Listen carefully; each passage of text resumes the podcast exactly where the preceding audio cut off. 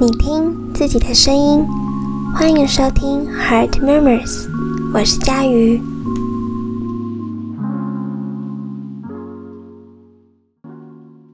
Hello，大家，两周没见了。嗯，上周我去把我剩下的两颗智齿拔掉了，录了一小段，然后发现超难听，都听不太懂，因为就嘴巴张不太开，然后。嗯，我也刚好在拔智齿的过程呢，领悟了一个小道理，所以就想说，在今天的一开始也跟大家分享好了。因为我是拔水平智齿嘛，那嗯，我一直知道说水平智齿应该要去拔掉会比较好，不过心中就是有非常多的害怕，包含。可能有听到人家说拔完超痛啊，然后或者是会超肿什么的。因为我从小到大，嗯，牙齿的状况算是还蛮好的，所以就没有很常去补蛀牙或什么的。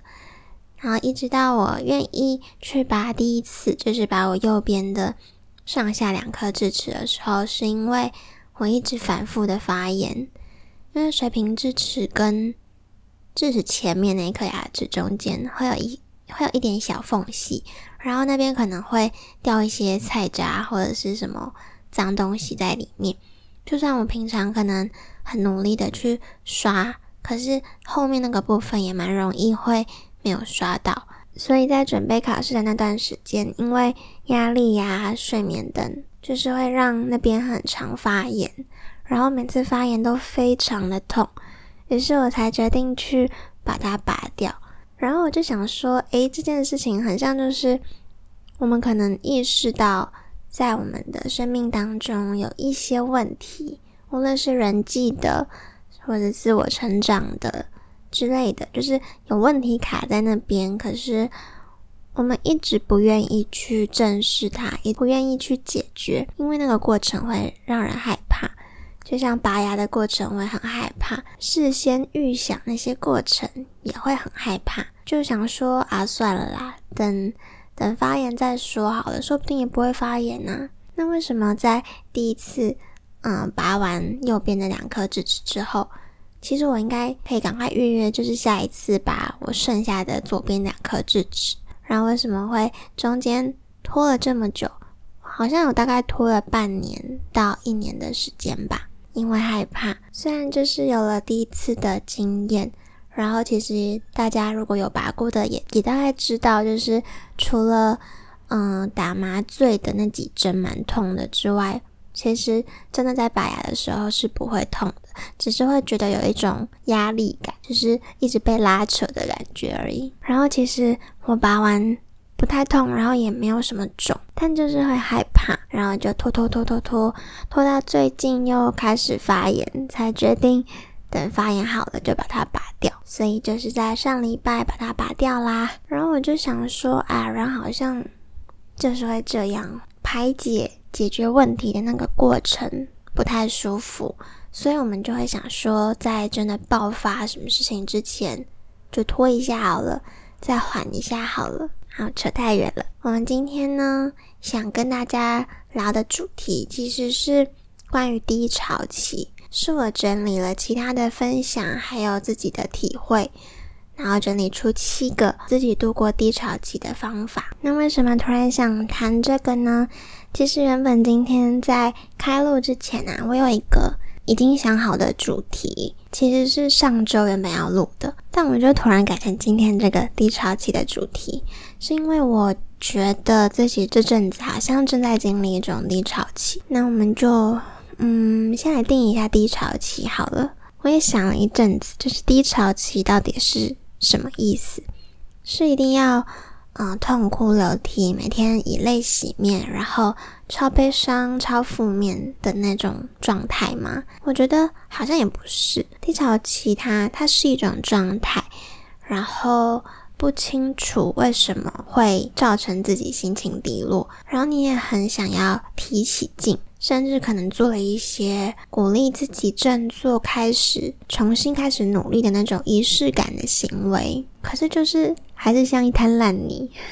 嗯，我很喜欢心理学当中的叙事治疗提到的一个概念。这个理论呢，它是认为说问题跟人是分开的，问题是问题，可是你还是你。这样说有点抽象，所以我就把它套到低潮期的这个例子来说。从原本我们可能会说，哦，我现在是低潮的，我正在低潮，我把它改写成，哦，低潮期这阵子找上我了。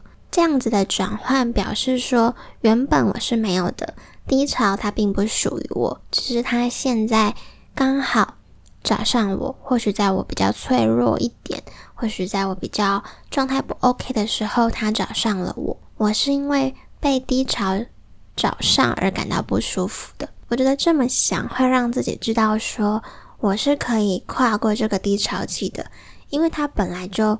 不属于我，也不是我的一部分。那在有这样子的定义之后呢？今天就跟大家分享七个怎么度过低潮期的方法。嗯，首先第一个呢是问问自己你是谁。这个方法是我在看 YouTuber 流氓说的。嗯，一开始我看到的时候，其实也觉得嗯，有一点有一点不太懂。他举例是说，就像《千与千寻》里面。说的，啊，女主角忘记自己的名字，所以忘记了自己是谁，也忘记自己怎么回家。其实，我觉得这个概念还挺有深意跟一种文学感的。可能偶尔我们会滑到 IG 上啊，有人分享说，我忘了我是谁，或者是我在我在找我是谁。夜晚感性的时候呢，我看到会觉得，嗯。蛮认同的，然后也很替说出这样子的话的人感到佩服，就是他很了解自己的状态嘛。可是我白天看到的时候，就会想说，呃，什么意思？是你忘了自己的名字吗？本身的这个呃问问自己你是谁的这件事情，好像有点难懂，有点抽象。可是我在想，嗯，在低潮的时候问问自己是谁，它有点像是挂上门牌。你可能努力了很久。可能在过去的这段时间，你很辛苦，或者是你一直在追逐某一件事情啊，你好不容易拥有了一栋属于自己的房子，房间的摆设呢，也是你经过跟设计师的不断讨论，然后包含看一下你的成本啊等等的，你努力的让它变成是自己想要的样子，前前后后一定是花了很多的金钱，花了很多的时间，可是当你站在门口。却发现最重要的门牌没有挂上，你也没有入户籍。我觉得这个概念就很像是这样：你努力了很久，可是你却不知道自己是谁，就像你没有挂上门牌一样。我在我的 iPad 上也确实的执行这个步骤。在我这阵子有一点点低潮的时候，我自己的方法是我帮自己想了三个形容自己的话。你可以直接问自己我是谁，可是这样好像很难回答。可是你。可以换一个方式说，嗯，现在的你是怎么样的人？你会怎么形容现在的你？而且是越具体越好。像是我写的是，我是大五毕业生，正在等待研究所入学。我是梦想成为心理咨商师的人。我是渴望好好过生活，把自己打理好的人。嗯，这件事会帮助我在低潮期当中知道我过去的努力是为了什么，然后我。未来是想要成为什么？我觉得这是一个在经历低潮期的一开始很重要的一个阶段。那第二个方法呢，是检视自己低潮的原因。其实，在低潮的当下，我们真的很难理性的去思考说自己怎么了。尤其是在女生生理期前后啊，可能荷尔蒙啊、激素的影响，反正就是很烦。我不知道我怎么了，也成为当别人问你说你还好吗？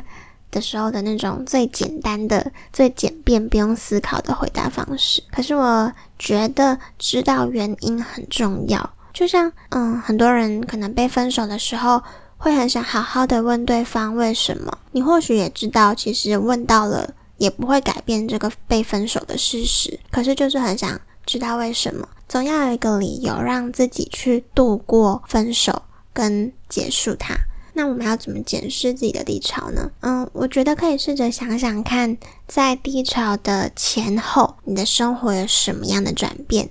在低潮前你的生活是怎么样的？那在低潮开始之后，你的生活又出现了什么不一样？比如说，以我自己检视的过程来说，我在低潮前呢，是我刚考完研究所，那时候刚放榜，然后超放松，日子很惬意。加上那个时候台湾的疫情好像也相对的稳定一些，我学校的课业作业量也不多，是我自己还能够 handle 的状态。可是，在低潮期开始之后呢，是一个我放松了一阵子了，然后觉得有一点迷失，有一点不知道我现在要做什么。然后台湾疫情又多了很多，离开学也越来越近，就会开始去想说，我自己的未来，我未来能够顺利的从研究所毕业吗？我研究所毕业之后会顺利的拿到嗯证照吗？等等的，我觉得你可以把这样子的。低潮前后的生活状态列出来，然后比对一下，你或许就会发现，哦，你其实并不是毫无理由的在低潮，而是有一些东西变了，环境变了，你的生活作息变了，你的状态变了，心境变了，都有可能。那是这些东西使你低潮的。那第三个呢？是嗯，虽然放空不用想很快乐，但请你不要让别人来替你做决定。我这边指的决定是各种大小事哦。大事当然是要自己做决定，但是小事呢，像是吃什么啊，嗯，要去哪里玩，要去哪里走走，我们都试着替自己做决定。我的意思不是那种很霸道的，这当中当然还有一些弹性。不是说你跟另外一半出去，你就一定要都自己决定要吃什么，要去哪里玩。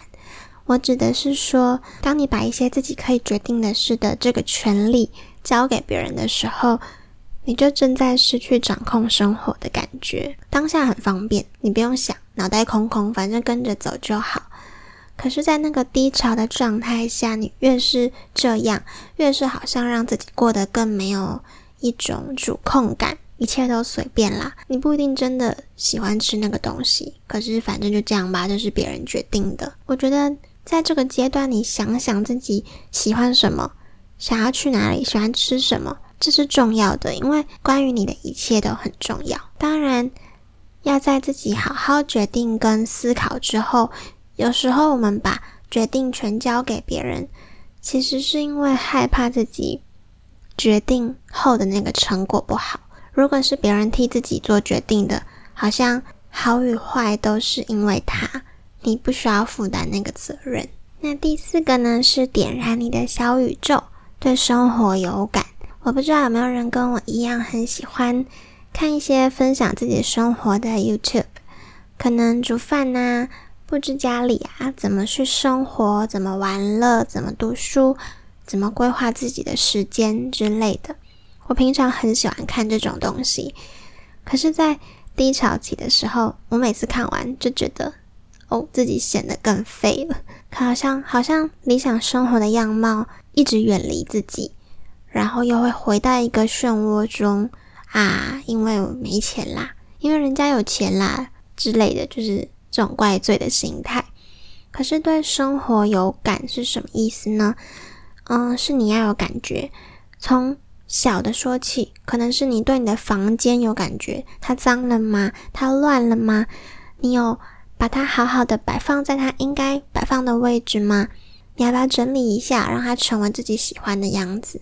那再远一点，可能是你对你的生活的环境有感觉，对你周遭的人有感觉，你会去注意他们怎么了，然后甚至是大致社会、大致国际。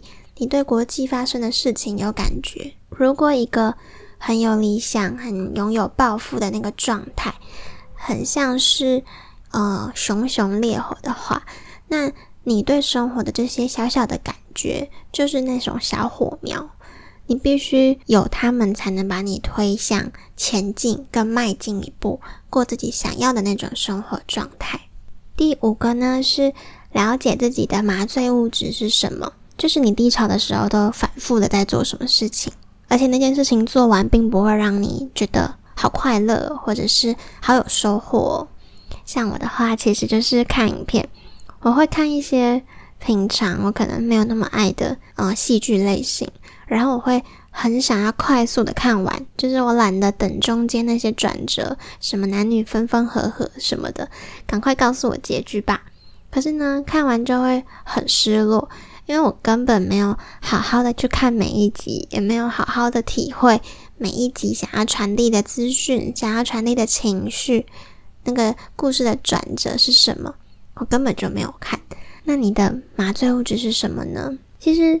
就算我知道了我自己的麻醉物质就是看一些影片，然后不经思考的只想赶快得到结局。我想要直接摆脱这样的状态，其实也不太可能，因为那太太痛苦了。可是我可以慢慢一点一点的抽离，可能每天比前一天再少看一点，然后把时间去做一些别的事情。我觉得度过低潮期最忌讳就是你太心急。你知道自己好像有点在低潮哦，可是你又好想要赶快振作起来。但越是这样，你的身体好像就会更自动的去缩在一个现在这样子的懒洋洋的空间。我觉得先尝试的去挪去一点一点的麻醉物质，去真实的感受自己的生活，然后设定自己想完成的事情。再把那些目标拆解成小目标，让自己更有机会的去完成。第六个呢是跟上一个有点像，我把它称为转换自己的动力。其实之所以会有低潮，就是我们有向往的样子嘛，有憧憬的未来，可是却过着惰性的生活。而我们之所以怠惰，是因为在逃避吗？但逃避是因为不想做吗？或许更多的是我们怕自己做不好。举例来说呢，我其实一直很渴望可以成为那种，嗯，经济独立的女性，然后成为心理咨商师，拥有自己的工作室。可是我也很同时向往家庭生活，我很喜欢忙碌后那种享受家庭氛围，然后享受自己努力挣来的一切的那种感受。所以我可能会就看这种类似这样状态的 YouTuber，他们的生活，想着我现在的努力就是为了成为像他们这样子的人。可是这份驱力，这份往前走的这份力量，在低潮期的时候是非常没有用的，因为我只会想着，哎，我大概还要很久，人家几岁就这样子啦，那我现在到底在干嘛？研究所也不知道几年才可以毕业啊，毕业还要考证照，考完的钱好像也没有很多，然后我还要在台北生活，诶，巴拉巴拉巴拉，就类似这种话。所以，与其这样呢，我们不如换一个角度去转换自己的动力，把我努力想要成为像他们一样的人的这个驱动力，改成我喜欢接受每一个挑战，为了过上向往生活的自己。